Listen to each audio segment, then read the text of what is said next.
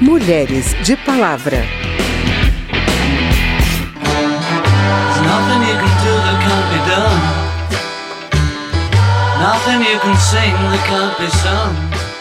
Trabalhar ou cuidar da família? O que é mais importante? Quanto tempo se deve dedicar a um e a outro? Como decidir? Como dividir? Representantes do governo federal disseram em evento realizado na Câmara que a atual gestão quer promover o equilíbrio entre trabalho e família, a fim de garantir que as pessoas, em especial as mulheres, possam cuidar da família sem abrir mão de estar no mercado de trabalho. E a gente sabe que hoje muitas mulheres abandonam a carreira para cuidar de filhos pequenos ou com deficiência ou ainda de pais idosos. Acompanhe o debate com a repórter Noelle Nobre. Mudar esse quadro, afirmaram os participantes de um seminário promovido por seis comissões da Câmara, depende de uma série de ações. Elas incluem o incentivo a empresas que apoiem a família, como aquelas que concedem licença maternidade superior a 120 dias. Incluem também a igualdade de acesso de homens e mulheres ao mercado de trabalho e à parentalidade, de forma a estimular que tanto homens como mulheres se encarreguem das tarefas domésticas e dos cuidados com os filhos. Segundo a ministra da Mulher, da Família e dos Direitos Humanos, Damares Alves, o objetivo de sua pasta é justamente influenciar em políticas públicas de valorização e proteção da família. Família protegida é nação próspera. E ele vem com essa visão de que nada se faz no poder público mais sem a gente ter a família na perspectiva. Em sua fala, a Procuradora Especial da Mulher da Câmara Legislativa do Distrito Federal, a deputada distrital Júlia Luci, disse que as empresas ainda não perceberam que lucram mais se tiverem funcionários mais felizes. Não é só a mãe, é o homem também. É importante a gente trabalhar esse, essa noção de parentalidade, de cuidado compartilhado. Porque se a gente continuar reforçando por meio das nossas políticas públicas de que a responsabilidade do bebê é apenas da mãe, nós vamos dificultar muito que a mulher permaneça no mercado de trabalho. Por outro lado, Júlia Luci disse não culpar as empresas em um contexto onde sai caro ter um empregado. O Ministério da Mulher, da Família e dos Direitos Humanos lançou o selo Empresa Amiga da Família, com o objetivo de reconhecer os empreendimentos comprometidos com o equilíbrio trabalho-família. A deputada Carmen Zanotto, que sugeriu o seminário junto com outros parlamentares, acredita que é preciso garantir o que já está na legislação, além de recursos orçamentários. E com isso, o Brasil passará a contar com crianças com condições futuras de se inserirem no mercado de trabalho. Então, assegurar isso assegurar o direito à amamentação, mas de fato, e não dizer que é um direito e quando aquela mãe precisa amamentar, ela não consegue. O seminário foi promovido pelas comissões de Seguridade Social, de Educação, de Trabalho e de Defesa dos Direitos da Mulher, da Pessoa Idosa e das Pessoas com Deficiência. Da Rádio Câmara de Brasília, Noélio Nobre. Autonomia e Trabalho.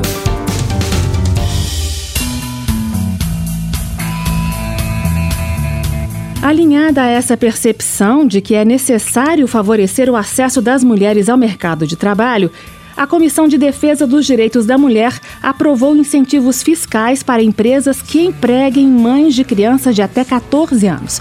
Entenda com o repórter Helder Ferreira. O projeto prevê a redução pela metade da contribuição previdenciária paga pelas empresas sobre a remuneração dessas trabalhadoras. Além disso, permite que as empresas deduzam do imposto de renda o valor pago a essas mulheres, como o reembolso dos gastos com creche para crianças de até 6 anos. A professora de História Econômica Brasileira, Ildete Araújo, considera o projeto importante, pois, em sua visão, não representa uma renúncia relevante ao governo e garante mais sossego às mães. Como o Brasil tem uma cobertura de creche muito pequena ainda, é em torno de 34% das crianças de 0 a 3, essa cobertura, portanto, não permite que uma mulher que tem filho tenha um sossego na sua jornada de trabalho. Esse período que vai de 0 a 14 anos tem que ter um controle maior da família. E são os olhos femininos que fazem esse controle. O autor da proposta, deputado Wander Lobert, do PT do Mato Grosso do Sul, apresentou o texto com o objetivo de incentivar as empresas a contratar mulheres com filhos pequenos, diminuindo a desigualdade de gênero, que ainda se verifica na ocupação de postos de trabalho no país. Espero que essa medida possa ajudar a equilibrar uma situação que hoje é desigual igual para as mulheres. Sabemos do tempo e da dedicação que a criação dos filhos exige das mulheres, muito mais dela do que dos homens, e isso acaba criando empecilhos para essas mulheres no mercado de trabalho. A proposta que prevê incentivos fiscais para empresas que empregam mães de crianças de até 14 anos será analisada em seguida pela Comissão de Desenvolvimento Econômico da Rádio Câmara de Brasília, Helder Ferreira. Namoro legal. Seu namorado cisma que você dá bola para todo mundo? Cria confusão com tudo que você faz? Quer te forçar a fazer alguma coisa que você não gosta apesar de você já ter dito não? Depois da crise diz que só perdeu a cabeça porque te ama muito? Você já teve medo do seu namorado alguma vez? Chame o resgate porque é sinal de perigo. Lembre-se, em primeiro lugar, sempre você. Aprenda a identificar. Tudo tem limite. Uma campanha da Câmara dos Deputados e do Ministério Público de São Paulo. Meu corpo.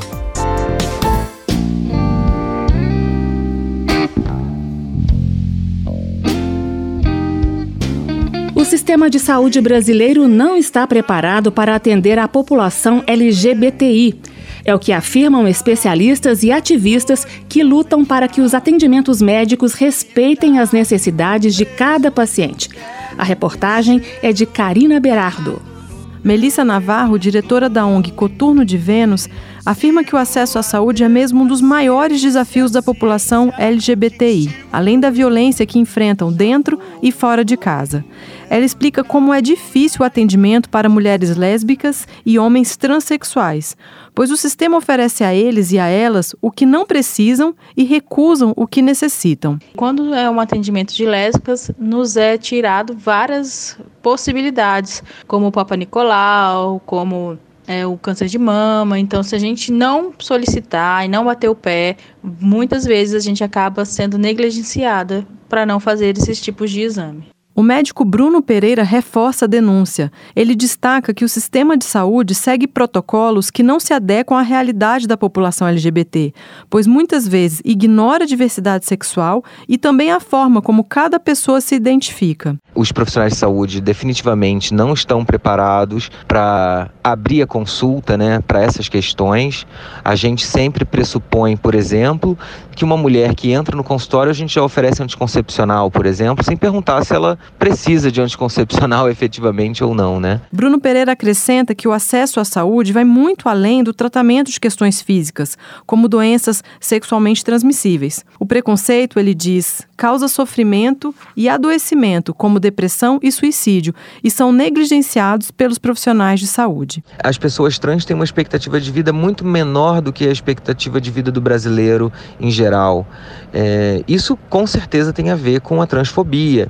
Então, como que a gente, dentro dos serviços de saúde, pode abordar isso, pode levantar essas questões e dar visibilidade para esse tema? Porque isso é fundamental. O médico, em conjunto com a Secretaria de Saúde do Distrito Federal, desenvolve um projeto de capacitação de profissionais para garantir à população LGBT o direito de ser atendida conforme suas necessidades. Para Melissa Navarro, diretora da ONG Coturno, os profissionais de saúde precisam estar atualizados sobre as novas formas de amor, sexualidade e identidade de gênero, para oferecer atendimento com dignidade e com respeito para todos e todas. Da Rádio Câmara de Brasília, Karina Berardo.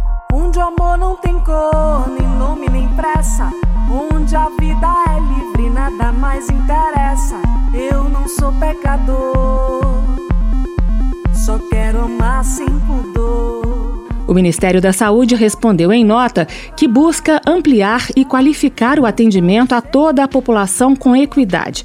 Com uma assistência mais próxima e agora com a possibilidade de ter unidades de saúde abertas até mais tarde, diz a nota, será possível melhorar o acesso dos diferentes públicos ao SUS e dar uma resposta local às necessidades de cada população. Dica Cultural. A dica cultural de hoje é um presente para o Mulheres de Palavra, das irmãs Maíra e Luana Marinelli, duas garotas rebeldes que estão se preparando para mudar o mundo. Elas são filhas da produtora da Rádio Câmara, Lia Tavares. Só me vê que eu quero Oi, eu sou a Luana e eu tenho 9 anos. E eu sou a Maíra e eu tenho 11 anos. A gente vai falar sobre o podcast Histórias de Ninar para Garotas Rebeldes. Esse podcast é sobre mulheres, né? Que fizeram coisas revolucionárias no país delas. e até no mundo. A que eu mais gostei foi a da Billie Jean King. A que eu mais gostei foi a da Billie Jean King e da Virginia Hall. A da Lovelace. Ai, eu adoro essa também. Gostei É? do nome dela. Por quê? Ah, sei lá. É legal de falar. É, a da eu- Lovelace. Ou quando eu tô muito feliz ou quando eu tô muito brava, eu fico. A da Lovelace. O que, que a Ada Lovelace fez? Bem, ela era uma construtora, inventora. Uma inventora? Ela inventou o quê? Um código aí que usam até hoje. É, Ela pra- eu acho que é aquele do 0011011. Ah, eu vou contar a da Virginia Hall. Ela era uma menina que ela gostava de casar com o pai, mas aí ela hum, foi pular a cerca e aí ela tava com a espingarda dela e sem querer atirou no pé dela. Aí teve que tirar a perna e ela usava uma perna de pau. Aí ela não conseguia caçar direito e aí ela virou uma espiã. E ela foi pro outro lado do mundo na Guerra Mundial. Na Segunda Guerra Mundial. Ah, é? E o que, que ela fez na, na Segunda Guerra? Ela espiou as pessoas pra ver o que, que eles estavam planejando fazer contra o país dela, que é Ah, Londres. País é- não, é Inglaterra. E você, qual a história que, que mais te marcou, Maíra? Foi a da Billie Jean King, porque eu gosto muito de esportes e ela era tenista. Ela sempre queria jogar tênis, né? Aí ela formou um grupo com mais oito meninas, que eram as. As nove originais. As nove originais. E ela, ela achava muito injusto que os homens ganhavam muito mais que as mulheres nos campeonatos. E ela foi a primeira pessoa dos Estados Unidos a conseguir que todos os campeonatos eh, dessem o mesmo valor de dinheiro para os dois gêneros. E ela conseguiu isso jogando com um dos melhores, assim, que já era aposentado. E ele tinha jogado com uma outra e ficou se achando que ele ganhou. Vocês acham que esses podcasts são só para meninas? O que, que vocês acham disso? Eu acho que as meninas iriam gostar, porque eles iriam ouvir as histórias e eles acham que só os homens que fazem as coisas, só que as mulheres também fazem. Exatamente. Uma mulher que eu gostaria que eles fizessem era da Greta, que ela deu uma bronca em vários presidentes e ela tem 16 anos. Bem, eu acho que deveria ter os podcasts da Malala e da Dilma. O podcast Histórias de Ninar para Garotas Rebeldes é inspirado na série de livros de mesmo nome das escritoras Helena Faville e Francesca Cavallo. Os livros contam a história de 100 mulheres que mudaram o mundo em suas respectivas áreas. Além dos nomes citados pela Maíra e pela Luana, há ainda Rosa Parks, Nina Simone, Cora Coralina, Michelle Obama e muitas outras grandes mulheres menos célebres, mas igualmente importantes. A ideia é construir no imaginário das meninas um ideal de mulher que não é mais o da princesa, ao apresentar histórias de mulheres reais, com vidas duras e de muita luta, que ajudaram a quebrar sensos comuns e a construir a igualdade de gênero. A adaptação para podcast foi realizada pela empresa B9 em parceria com o Bradesco. Cheguei, cheguei chegando, bagunçando a zorra toda. E que se dane, eu quero mais é que se exploda. Porque ninguém vai estragar meu dia. Bem, esse foi o Mulheres de Palavra com reportagens de Noelle Nobre, Elder Ferreira e Karina Berardo. A produção é de Cristiane Baker e os trabalhos técnicos de Newton Gomes. Apresentação de Carmen Delpino e edição de Verônica Lima. Se você tem alguma dúvida, mande pra gente. O e-mail é radio@câmara.leg.br e o WhatsApp é o 61 99978 9080. O Mulheres de Palavra é produzido pela Rádio Câmara e transmitido pelas rádios parceiras em todo o Brasil, como a rádio do Sindicato de Trabalhadores Rurais de Paulistana, da cidade de Paulistana, no Piauí. Você pode conferir todas as edições do programa no site radio.câmara.leg.br e agora no Spotify. Obrigada pela audiência e até o próximo programa. Mulheres de Palavra.